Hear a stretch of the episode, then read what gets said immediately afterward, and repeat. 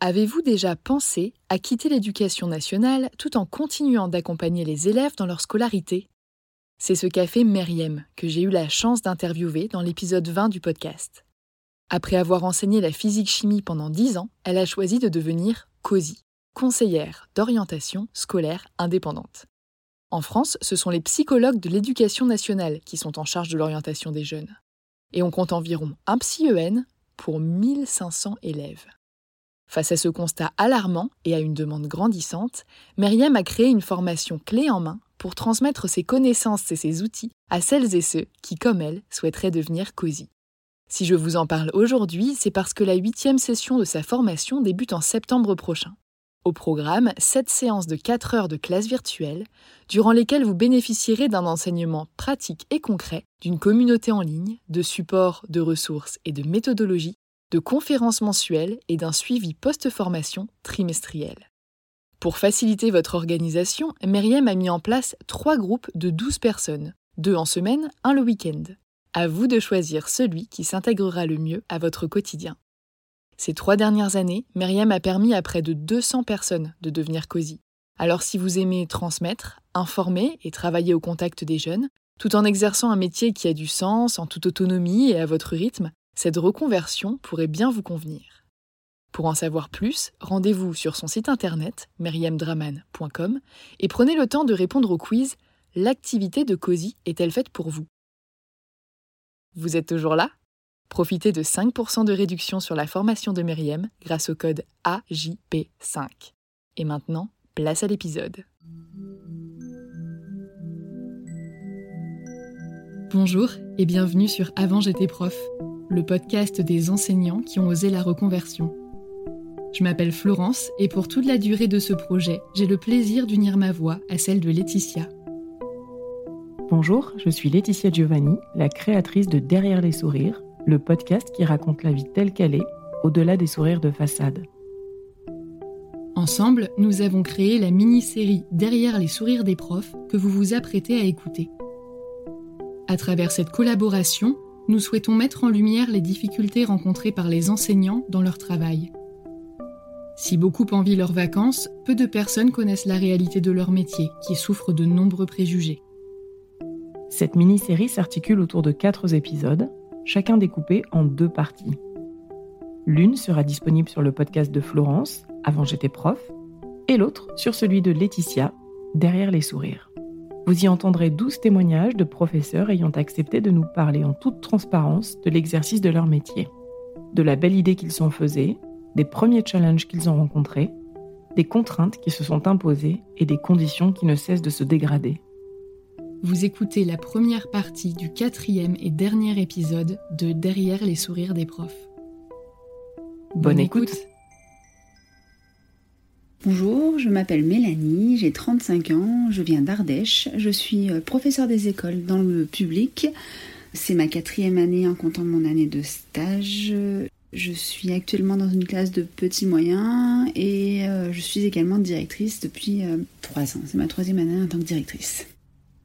Bonjour, je m'appelle Lucie, j'ai 37 ans, je vis en région parisienne et je suis, j'étais professeure d'anglais dans un collège public à Clichy. Voilà, j'ai enseigné l'anglais pendant, pendant 7 ans là-bas à Clichy, après avoir fait une année de stage euh, dans l'Académie de Paris cette fois, mais dans, et dans un lycée. Bonjour, je m'appelle Amélie, j'ai 35 ans et demi et j'habite en Corse près de Bastia. Euh, je suis professeur des écoles depuis le 1er septembre 2009, donc soit depuis à peu près 12 ans, oui, depuis 12 ans, presque 13. J'ai enseigné essentiellement dans le public. Euh, j'ai pu travailler dans le Var, dans le Vaucluse et actuellement en Corse. J'ai été et professeur titulaire et remplaçante.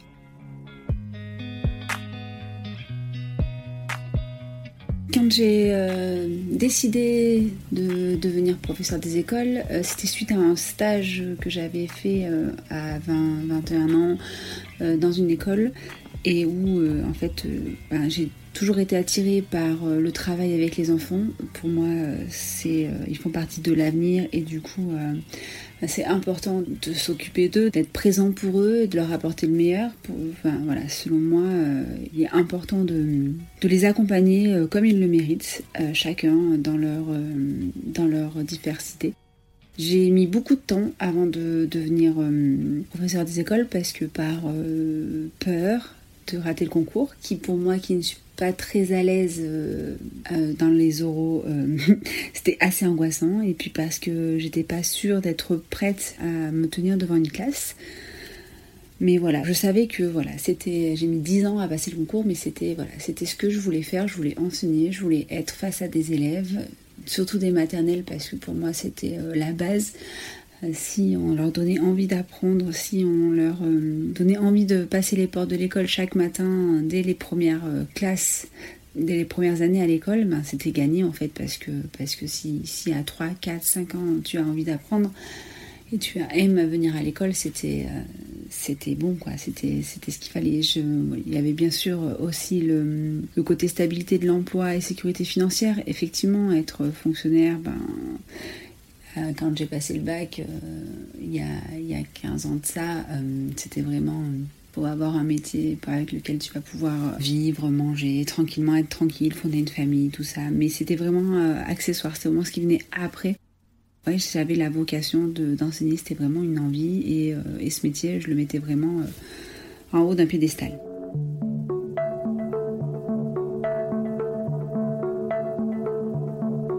J'en suis venue à être prof euh, non pas par vocation, c'était n'était pas mon premier choix. J'en suis venue là après avoir échoué à, faire ce que je voulais euh, réellement faire dans la vie, à savoir travailler dans un musée ou une institution culturelle ou de gouvernance euh, culturelle. Impossible de trouver un poste vraiment fixe et qui me plaisait. Donc j'ai pensé à ce concours-là puisque j'avais donc ce, fort intérêt pour, euh, pour l'anglais, pour la civilisation américaine, la langue anglaise depuis, depuis toujours, depuis mon adolescence. Mes parents sont tous les deux fonctionnaires et m'ont toujours euh, poussé à, passer des concours. Voilà, c'était leur marotte que je passe des concours de la fonction publique. Et donc, euh, ma maman a fini par avoir l'idée de ce concours de prof. Et donc je, voilà, j'ai passé, je l'ai passé, je l'ai réussi. Et puis bah, c'est aussi simple que ça. J'ai commencé comme ça, tout simplement.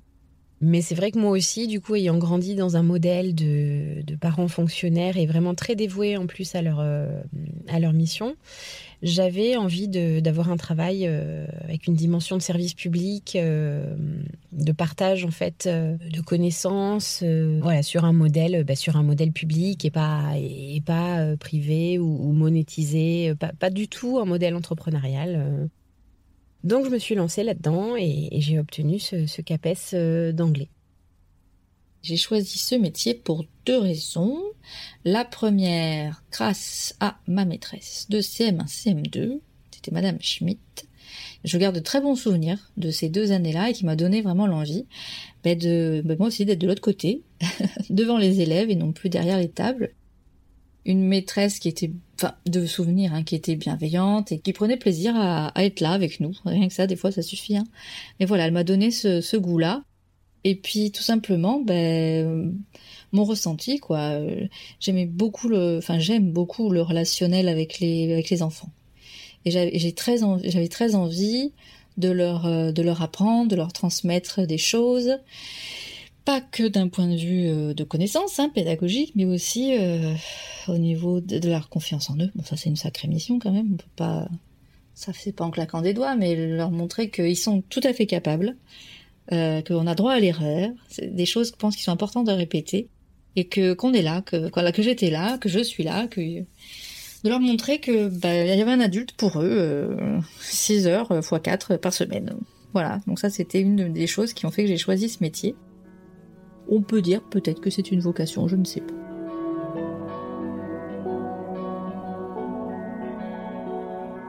Euh, ce qui a été dur pour moi, euh, outre la formation euh, qui pour moi était complètement déconnecté. on n'avait pas une formation pour nous apprendre à enseigner, on avait une formation pour nous aider à passer un concours et une formation pour nous préparer à, un mémoire qu'on devait rendre pour valider le master. Quoi. Enfin, c'était pas une formation pour enseigner. À l'époque où ma grande-tante enseignait encore, les professeurs recevaient leur formation à l'école normale. Il y a 30 ans, les IUFM, Instituts universitaires de formation des maîtres, sont apparus. Et puis ils ont été remplacés en 2013 par les écoles supérieures du professorat et de l'éducation, qui sont les fameuses SP dont parle Mélanie, avant d'être rebaptisées INSP en 2019. Comme elle, j'ai été formée à l'ESP. On pouvait y entrer avec n'importe quel bac plus 3 pour une durée de deux ans. La première année de master était dédiée à la préparation du CRPE, le concours de recrutement de professeurs des écoles. Pour les écrits, on devait connaître le programme de maths et de français jusqu'au niveau 3 sur le bout des doigts. Et si nous étions admissibles, nous pouvions prétendre aux épreuves orales. Connaissance du système éducatif, EPS, ainsi qu'une option au choix parmi toutes les matières dispensées à l'école primaire. Une fois le concours en poche, on savait donc réaliser une division euclidienne et trouver une proposition subordonnée dans une phrase. En revanche, on était un peu perdu quand il s'agissait de devoir gérer et instruire 25 petits élèves de maternelle, inclure des enfants en situation de handicap dans notre classe, nous faire respecter par de futurs collégiens ou tout simplement dialoguer avec des parents d'élèves. Durant notre seconde année d'études, nous étions à mi-temps en cours à l'ESP et à mi-temps en stage seuls dans une classe. Cette année, elle était dédiée à la préparation de dossiers universitaires et à la rédaction d'un mémoire pour valider notre Master 2. Bref, cette formation manquait vraiment de pratique, elle n'avait pas grand-chose à voir avec la réalité d'une classe et c'est à cela que Mélanie fait référence. C'est-à-dire que ben, pas mettre en pratique ce qu'on a appris euh, à l'ESP parce qu'en fait ce qu'on a appris à l'ESP c'est pas pour être mis en pratique. C'est on nous théorise l'éducation, on nous théorise l'enseignement, que ce soit les épreuves écrites comme les épreuves orales. À aucun moment on évalue euh, ta capacité à tenir devant des élèves, ta capacité à, transmettre. On, t'évalue à l'écrit euh, sur tes connaissances pures et dures. Donc si tu es une belle bête à concours, ben, enfin, tu, tu tu valides les écrits assez facilement et sur les oraux, on te, on ben, regarde ta facilité rendre ton aisance à l'oral, sauf que ton aisance à l'oral devant un jury, c'est pas la même aisance que face à des élèves.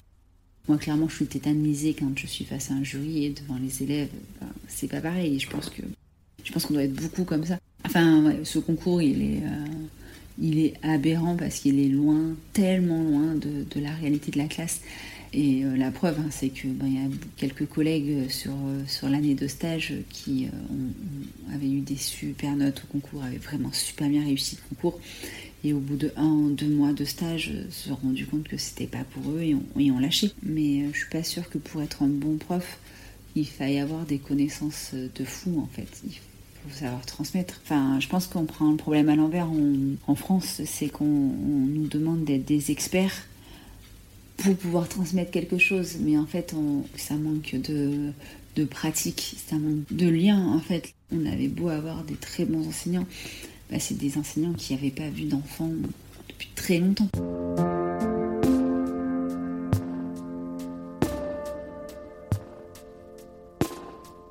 Euh, mon premier poste, c'était dans un lycée euh, donc parisien et un lycée très particulier puisque c'était un lycée qui euh, s'occupait d'élèves destinés à devenir de futurs professionnels de la danse, de la musique ou dans les sports de haut niveau comme la natation, le tennis. Donc j'étais entourée d'élèves qui étaient vraiment passionnés par leur, leur matière et qui venaient au lycée selon des horaires aménagés, qui étaient donc déjà des élèves très matures en raison de, l'exercice de, leur autre activité. Et donc ça a été une année de stage euh, merveilleuse. On dit souvent que l'année de stage, c'est euh, on nous met dans des berceaux et c'est vraiment l'impression que j'ai eue. Donc c'était un très bon démarrage de prof pour moi d'être d'être dans ce lycée. Et j'ai beaucoup regretté de devoir quitter mon berceau à la fin de l'année. Et d'ailleurs, j'ai même dû quitter l'académie de Paris puisque ben, je n'ai pas pu conserver euh, de poste ensuite quand j'ai demandé un poste de titulaire. Je n'ai pas je n'ai pas pu avoir l'académie de Paris. Donc je suis passée dans l'académie de Versailles et j'ai obtenu un poste fixe quand même avec beaucoup de chance à Clichy, euh, donc euh, sur la ligne du métro quand même menant à Paris. Donc euh, non, franchement, on n'avait pas à me plaindre. Un poste fixe quand on est prof, eh bien c'est un poste qui nous appartient entre guillemets et que l'on va pouvoir conserver toute une année et même plusieurs années, aussi longtemps qu'on le souhaite en fait, jusqu'à ce que l'on demande sa mutation pour aller dans un autre établissement, une autre académie ou. C'est un poste euh, qui s'obtient plus ou moins facilement selon les académies et plus ou moins facilement selon les, disciplines.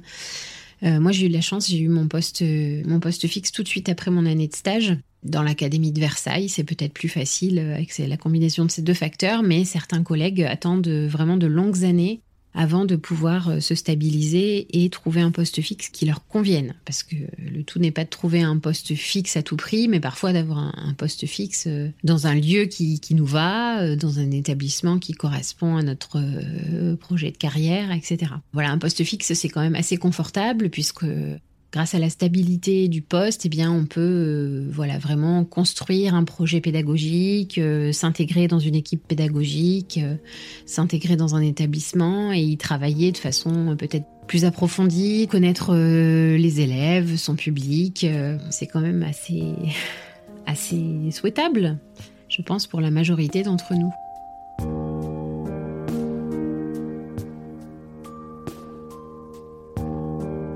Alors, métier que j'ai débuté en ayant ma classe à l'année et a débuté euh, bah, les premières difficultés. Alors j'avoue qu'elles ont commencé déjà quand j'étais stagiaire, hein, avec notamment ma première expérience en maternelle, où vraiment pour moi ce sont deux métiers différents. Hein. en maternelle, enseigner en élémentaire, c'est quand même pas le même public, on peut pas travailler de la même manière, on ne travaille pas d'ailleurs de la même manière. Suis un peu cassé les dents, on grandit, on souffre un peu, puis après, on, comprend comment ça marche, mais ça n'a pas, été, évident. Pour euh, expliquer un petit peu le contexte, donc mon année stagiaire à l'UFM, euh, il y avait une partie en cours à l'UFM et une partie donc en stage en classe. Donc j'avais un stage filé euh, tous les vendredis matins en CM1 et on avait ensuite deux fois par deux fois dans l'année donc deux gros stages, on va dire qu'on appelle les stages massés qui durait de souvenirs, je crois, trois semaines, avec des niveaux autres que le stage filé. Et donc ce stage massé, je l'ai débuté en janvier, euh, avec des tout petits, petits moyens. Et là, ça a été le gouffre total, parce que je passais donc du cycle 3, donc avec des grands, des CM1, à d'un seul coup des tout petits. Et je n'ai pas su proposer d'activités adaptées à ces enfants-là. Je ne savais pas comment ça fonctionnait, donc je n'arrivais pas à gérer la classe. Donc c'était la catastrophe. Je rentrais tous les soirs en pleurs euh, je me sentais extrêmement nulle et incompétente. je ne savais pas comment faire. J'étais complètement perdue. Heureusement, on a des visites quand même pendant ces stages-là, et lors d'une des visites, j'ai eu beaucoup de conseils d'une formatrice qui qui travaillait en maternelle. Donc elle m'a, a vu que j'étais complètement perdue, et elle m'a appris en fait comment ça fonctionnait la maternelle. Parce que je dois dire qu'à l'époque, je ne sais pas ce que c'est aujourd'hui, mais à l'UFM, on nous a beaucoup briefé sur le fonctionnement en élémentaire, mais en très j'ai pas de souvenir d'avoir été euh, formée sur la maternelle ou alors très très très peu. Donc c'était vraiment on vous balance dans un niveau que vous ne maîtrisez pas. Il y a une petite journée d'observation et hop, euh, allez-y quoi. Moi, c'était pas suffisant du tout. Hein. je pense que je suis pas la seule. Mais bon, elle m'a, beaucoup aidé. Elle m'a expliqué le fonctionnement en atelier, euh, quels étaient les supports. Ben, en fait, c'est surtout beaucoup de manipulation pour les pitchous. Comment gérer une classe, etc. Donc petit à petit, ça s'est mieux passé, mais c'était, ça a été très très très très très très difficile. J'ai rencontré aussi des difficultés donc quand j'ai eu ma première classe, donc c'était un CE2 parce qu'en fait je travaillais trop. Mais c'était très très chronophage parce que en fait je devais concevoir à chaque fois des fiches pour toutes les compétences, toutes les notions qui devaient être travaillées donc je différenciais tout. Différencier, c'est quoi? Ben, C'est travailler la même compétence, mais pas forcément avec exactement les mêmes supports. Ou des fois, ça va être des supports euh, allégés, ou ça va être un temps donné qui est différent, ou ça va être une police de caractère qui est différente, parce que on peut avoir des enfants euh, qui ont des difficultés multiples, j'en reparlerai après. Et donc forcément, ben, il y a certains supports qui sont pas adaptés pour eux. Sauf qu'en fait, c'était même plus de la différenciation, c'était de l'individualisation, et je, je m'épuisais en fait et la quantité de travail était difficile à, à encaisser, notamment à la maison, où on doit à la fois ben, travailler, mais aussi s'occuper des enfants, notamment le mercredi, par exemple. Ça, ça a été, euh, c'était compliqué. C'était compliqué parce que du coup, j'étais un petit peu à cran. Et cette pression-là, ben, elle n'a fait que, que croître. Euh, la majorité des choses que j'ai appris, je l'ai appris par l'expérience euh, des différentes choses que j'ai fait avant de passer le concours et puis par des lectures, des recherches, des discussions avec d'autres. Et puis, une fois rentrée dans le métier, sur mon année de stage, ce qui a été difficile, c'était la sensation de ne pas pouvoir aider tout le monde tous les enfants comme ils, euh, comme le méritaient. Euh, dans mon année de stage, j'ai eu des situations euh, problématiques chez des enfants où, où je me suis sentie complètement impuissante parce que parce qu'en les voyant juste à l'école, je pouvais pas leur apporter tout ce dont ils auraient eu besoin. C'est compliqué en fait de se rendre compte que finalement l'égalité des chances elle n'existe pas parce qu'à l'école on leur donne pas on leur donne des choses de manière égale mais en fait en fait, ils viennent tellement tous d'univers différents, ils ont tellement tous pas les mêmes chances à la maison, pas tous le même euh, niveau de départ, qu'en donnant, tout, en donnant pareil à tout le monde, ben, en fait, euh, on peut pas avoir l'égalité des chances. On peut juste creuser des écarts. Et puis voilà, la hiérarchie, les institutions qui nous en demandent toujours beaucoup, avec des, euh, choses qui sont complètement déconnectées de la classe. En fait, les programmes sont complètement déconnectés de la classe. On se rend compte que ben, si on passe sur une classe de CM1 la moitié du temps euh, en français et en maths, plus de la moitié du temps en français en maths, ben, en fait on n'a plus le temps de faire le, autre chose.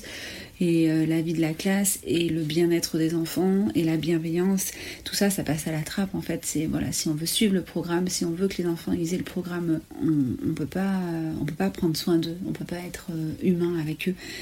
Et donc, il bah, faut, faire un choix, quoi. faire un choix entre bah, le programme tel qu'il est défini euh, ou, la bienveillance envers les enfants, mais on peut pas faire les deux.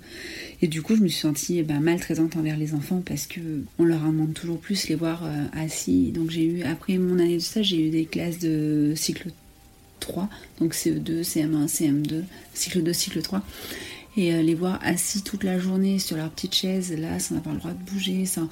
Enfin, je me disais, mais il y a quelque chose d'aberrant parce que moi, je sortais de la fac et j'arrivais pas à rester plus d'une demi-heure assise en amphi euh, sans bouger parce que j'avais mal aux jambes, parce que j'avais la gigote et tout. Et je me disais, mais eux, ils ont 8, 9, 9 ans et on leur demande de faire des choses que nous, en tant qu'adultes, on est incapable de faire. Donc euh, voilà, et du coup je me suis euh, moi connectée à d'autres euh, d'autres pédagogies. La classe flexible c'est quelque chose qui m'a énormément intéressée. Enfin voilà, je suis allée chercher ce qu'on m'avait pas donné en fait. Mais bon, donc je suis arrivée à Clichy et dans un établissement qui était anciennement en ZEP, qui avait perdu ensuite son, son label. Mais voilà, avec un public donc quand même un petit peu difficile et un public que je ne connaissais pas du tout. Et là, ça a commencé à être euh, la douche froide. Ma première année de, titulaire euh, a vraiment été très difficile. Alors, euh, je ne l'ai pas faite en entier parce qu'il se trouvait que j'étais enceinte, donc je suis partie vers le, le, mois de mars. Mais de septembre à mars, c'est vrai que j'ai été de déconvenue en déconvenue pour reprendre le terme un peu un peu vulgaire de, de, collègues en salle des profs, euh, bah voilà, je me suis faite vraiment bordéliser euh, malgré les, les formations qu'on avait reçues. Euh, la gestion de classe, la théorie de la gestion de classe qu'on avait apprise ne m'a pas servi et c'est vrai que je, je, je n'arrivais pas à gérer mes classes. Je découvrais des élèves qui n'arrivaient pas à respecter le cadre et l'autorité que j'essayais de mettre. Et donc c'était très difficile euh, de mener des apprentissages dans ces, dans ces conditions-là.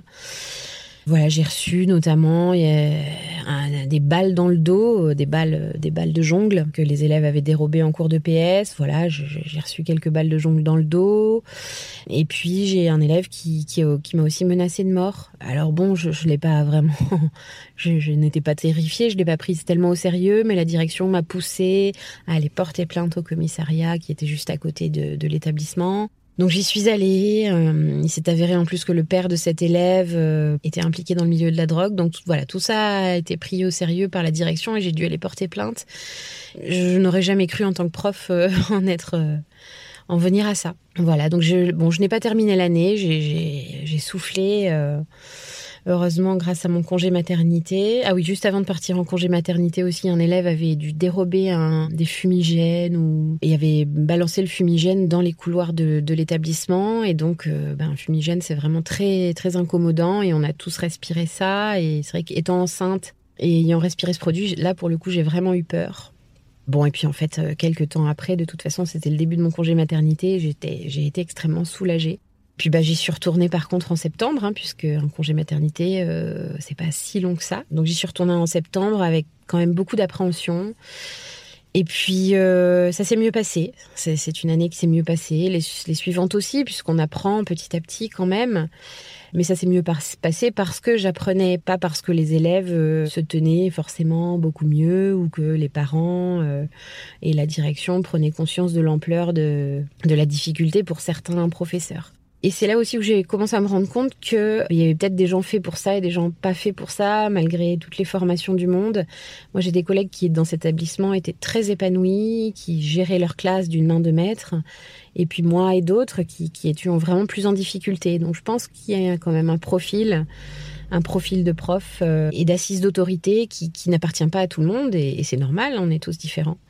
Voilà, et donc j'ai peu à peu commencé à prendre conscience de ça. Voilà, par comparaison finalement avec l'épanouissement le, et le bien-être de certains collègues, qui malgré tout parfois avaient des, des ras-le-bol et des, des, coups de gueule, mais quand même je sentais que profondément ils, étaient contents d'être là et à leur place, alors que moi, franchement, tous les matins, j'y allais à reculons. Voilà, et donc euh, chaque journée, euh, chaque journée se passait en attendant la fin de la journée, chaque heure se passait en attendant la fin de l'heure, surtout avec certaines classes particulièrement avec lesquelles j'avais peu de feeling. et puis ensuite, on attend les vacances, et puis encore plus les, vacances d'été, etc. Donc c'était une fuite en avant et c'était quelque chose qui était vraiment euh, pas satisfaisant euh, et qui commençait à empiéter en fait sur euh, sur ma vie personnelle puisque je n'avais plus de patience ensuite à la maison pour mon enfant. Ensuite j'ai eu un deuxième enfant et, pareil, j'avais encore moins de patience pour gérer mes propres enfants. J'avais peu d'énergie et puis assez peu de joie de vivre au final puisque je n'avais pas d'épanouissement professionnel. Donc après j'ai été remplaçante. Alors c'est pas un choix du tout. Hein. c'est qu'en fait dans les débuts, quand vous êtes débutant, vous avez peu de points. En gros vos points c'est votre ancienneté et le nombre d'enfants, si vous avez des points handicap ou des bonus un peu particuliers. Et donc quand on débute, ben, on fait des, des vœux pour avoir un poste, mais en général on n'a pas ce qu'on veut. donc la première année j'ai eu de la chance, mais la deuxième je n'ai eu que des postes de remplacement. Poste de remplacement, du coup, ça peut être euh, bah, de la classe de la petite section jusqu'au CM2, avec des doubles, triples niveaux. Vous pouvez avoir des classes uniques, vous pouvez avoir des, des remplacements à la journée. Euh, alors c'est très très rare, des fois ça arrive à la demi-journée, mais moi ça je crois pas l'avoir vécu. Après vous pouvez avoir euh, des remplacements longs, ça peut être toute l'année. Ça je l'ai eu aussi, j'ai préféré du coup, parce que je préfère quand même travailler avec une classe entière. Mais voilà, être remplaçant, c'est vous avez une classe de rattachement une école pardon de rattachement où vous devez aller tous les matins en attendant d'être appelé pour qu'on vous dise bah, vous devez aller euh, à telle ville remplacer Madame Intel pour euh, ce niveau-là. Euh, des fois on vous dit un jour puis dans la journée on vous dit bah finalement ce sera deux semaines. Enfin voilà c'est c'est au jour le jour. J'en avais mal au ventre tous les matins. Ça a été une période pour moi très très difficile. Je n'ai absolument pas apprécié. Après, quand j'ai pu de nouveau avoir ma classe, j'ai eu une petite pression qui de nouveau est venue. Parce qu'en fait euh, on se rend on, se rend compte et puis c'est le constat hein, c'est qu'on a quand on a 30 élèves même un peu moins mais on a chaque élève qui arrive avec son bagage son expérience euh, ses difficultés ses besoins particuliers. Et moi je me suis dit mais est-ce que je vais y arriver? Est-ce que je vais arriver à aider chaque élève, à tous les faire avancer, à, répondre à leurs besoins? Quand je dis, quand je parle d'élèves en difficulté, ça, ça peut être euh, faux peut y avoir plusieurs difficultés possibles. On peut avoir des enfants qui ont des 10, donc la dyslexie, la dyspraxie, la dysorthographie, la dyscalculie. Euh, on peut avoir des enfants qui ont des fois des difficultés, mais qu'on on n'arrive pas, on dire, à mettre un diagnostic, même si nous on n'est pas apte, hein, habilité à mettre ce diagnostic-là. Mais bah, qui vont avoir à des, mais comme je disais tout à l'heure, c'est que chaque enfant avance à son rythme. Donc il y en a, ils vont avoir besoin de plus de temps. Donc vous pouvez avoir très bien, par exemple, un CE1 qui euh, sait déjà lire euh, des albums ou voir des petits romans et un C1 qui est encore en train de combiner, en train, encore en train de déchiffrer. Donc vous n'allez force, enfin, moi c'est comme ça que je le conçois, mais je ne vais pas pouvoir lui proposer la même chose, c'est pas possible parce qu'il va pas avancer forcément. Si à chaque fois je le mets dans l'échec, dans l'échec, dans l'échec, et il va baisser les bras, et il va rien apprendre, donc ça sert à rien. Donc je faisais des groupes, des ateliers lecture, etc. pour les aider. Après il y a aussi d'autres enfants en difficulté qu'on met pas souvent dans la, dans, on considère pas forcément en, difficulté. Alors on les appelle aussi les enfants à besoins éducatifs particuliers, tous ces enfants-là. Mais il y a les enfants aussi précoces. Hein. Parce que c'est pas juste des enfants très bons, c'est des enfants aussi qui ont un fonctionnement particulier et il faut pas les laisser de côté parce que si vous les laissez de côté, ben c'est pas bon du tout. Eux aussi risquent de lâcher l'affaire et c'est pas bon. Donc il faut, faut, prendre en compte. Puis vous avez aussi ceux qui ont des handicaps. Donc des fois, ben, ils vont en classe Ulysse, mais des fois, ben, vous les prenez en en inclusion, c'est-à-dire que, ben, par exemple, avec euh, avec la maîtresse ou le maître du, de la classe Ulysse, ben, vous, vous, vous concertez, elle vous propose un, un, élève qui a à peu près la classe d'âge euh, de la classe que vous avez, vous proposez des matières dans lesquelles vous pouvez le prendre avec vous. C'est très très instructif et puis lui ça lui fait du bien aussi. Mais voilà, c'est aussi d'autres d'autres enfants qu'on prend en compte et puis les supports sont pas forcément les mêmes, etc. Le terme Ulysse désigne les unités locales d'inclusion scolaire. Ce sont des dispositifs que l'on retrouve dans des établissements primaires et secondaires qui permettent à certains élèves en situation de handicap de bénéficier d'un enseignement adapté. Cela concerne notamment les jeunes qui ne peuvent pas progresser dans leurs apprentissages scolaires du fait de leur pathologie. Ils sont donc inscrits à l'année dans leur classe d'âge, mais reçoivent certains apprentissages au sein de la classe Ulysse auprès d'un ou d'une enseignante spécialisée. Par exemple, un élève de 10 ans peut très bien suivre le programme d'histoire avec les élèves de son âge en classe de CM2. À côté de ça, il suivra des cours de maths adaptés à son niveau en classe Ulysse, s'il en est par exemple rendu à compter jusqu'à 10 alors que les CM, eux, calculent déjà avec des millions. À travers ce fonctionnement, le gouvernement souhaite faire de l'école un lieu d'inclusion totale. La difficulté, c'est que les classes sont déjà surchargées d'élèves qui ont chacun leur spécificité et que les enseignants ne sont pas formés à la gestion des différents handicaps. Par conséquent, il devient de plus en plus difficile d'intégrer les élèves des classes Ulysse comme ils le méritent afin qu'ils tirent un maximum de bénéfices de ces temps d'inclusion.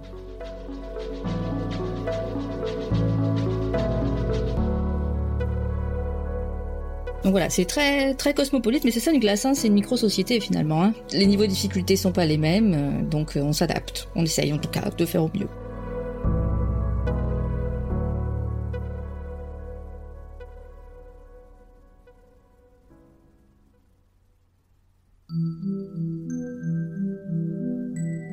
Vous venez d'écouter la première partie du quatrième et dernier épisode de la mini-série Derrière les sourires des profs. Pour connaître la suite, rendez-vous dès maintenant sur le podcast de Laetitia, Derrière les sourires. Si ce projet vous plaît, vous pouvez nous soutenir en partageant cet épisode autour de vous et sur les réseaux sociaux. Vous pouvez également nous laisser des étoiles et un avis sur Spotify ou Apple Podcast.